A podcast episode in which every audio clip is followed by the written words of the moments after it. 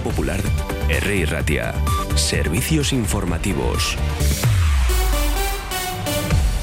Son las 12 del mediodía. Como les estamos contando, ha habido un incendio en San Francisco. Lo que vamos conociendo es que una pareja ha sufrido graves quemaduras al incendiarse su piso en esta zona de la capital vizcaína. También un bombero ha sido trasladado a cruces con quemaduras al rescatar a la mujer y dos herchañas han sido atendidas por inhalación de humo. Unos 35 vecinos han sido desalojados. Esto ocurría a las ocho y media de la mañana.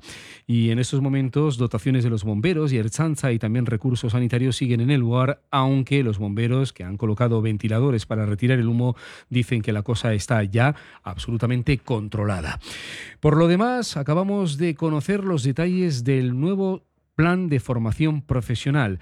El consejero de Educación Joaquín Bildarrach junto con el viceconsejero de FP Jorge Arévalo han presentado en desayuno informativo este plan que busca consolidar la formación profesional vasca como agente de transformación e innovación a través del impulso de la mejora de la empleabilidad de las personas. ¿Cuáles son los objetivos, consejero Joaquín Bildarrach? Avanzar hacia el pleno empleo del alumnado, Segundo, y este dato es muy importante, para que el curso 2025-26 ya el 100% del alumnado esté en una formación profesional en dual. Además, también les contamos y repasamos declaraciones de Loli García, secretaria general de Comisiones Obreras Euskadi, ha reivindicado los derechos laborales de todos los que se están movilizando y todas las que se están movilizando en estos momentos en Vizcaya. Especialmente ha hecho una mención también a las mujeres que están movilizándose con motivo de las huelgas de ayuda a domicilio. Dice que alguien tiene que tomar cartas en el asunto de una vez, pero también se le ha preguntado por la propuesta de Idoya Mendía. Bueno, dice Loli García que declarar el 8M festivo sí es un reconocimiento, pero subraya que es un día también de reivindicación. Bueno, me parece por un lado que es un reconocimiento a un día que es un día de reivindicación, no es un día festivo, es un día para nosotras es un día de reivindicación y de lucha. Lo que pasa que una propuesta que se quede en un día festivo para un año solo, bueno, pues este reconocimiento tendría que ser eh, general. Por otro lado, somos partidarios de sacralizar las fiestas laborales, con lo cual eso también es eso también es positivo.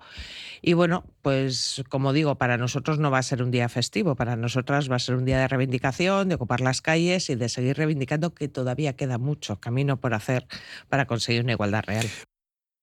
Bueno, les estamos contando también que el presidente del gobierno español, Pedro Sánchez, llegaba a primera hora de esta mañana a Kiev. La víspera, recordamos también, del primer aniversario de la invasión rusa a Ucrania y ha visitado en los últimos minutos las huellas de la barbarie. Todo es barbarie y ahí hay muchas huellas, pero una en Bucha e Irpin y traslada que Rusia no ganará la guerra contra Ucrania y eso son palabras mayores después de las super palabras mayores de Putin esta mañana, esta mañana, no esta semana, cuando decía en su mensaje a los rusos de que iba a ganar la guerra y que lleva, iba a ir hasta el final y que además Rusia es invencible. Bueno, en todo caso, esos son los apoyos europeos de Zelensky. Zelensky que dará mañana una rueda de prensa con motivo de este primer aniversario, pero no han trascendido detalles sobre la hora y el lugar del acto. Nos lo podemos imaginar por qué. Telefónica gana 2.011 millones de euros en 2022 y, cree, y crece en todos sus mercados. Y fuera de este ámbito empresarial, de beneficios, les recordamos algunas informaciones que salen del Ayuntamiento de Bilbao. La última es que Survisa, que es la Sociedad de Rehabilitación del Consistorio Bilbaíno, ha ampliado sus áreas de intervención para apoyar la rehabilitación de edificios, viviendas y locales de los barrios de Uretamendi, Betolaza, Uribarri, Matico y Zurbaran Arabella. El Pleno Ordinario de hoy jueves ha aprobado la ampliación, esta propuesta de ampliación del marco geográfico de actuación de esta sociedad pública para que pueda incentivar y también facilitar a las personas residentes de estas zonas un proceso de regeneración urbana integral, sostenible e inclusiva de sus edificios, viviendas y locales.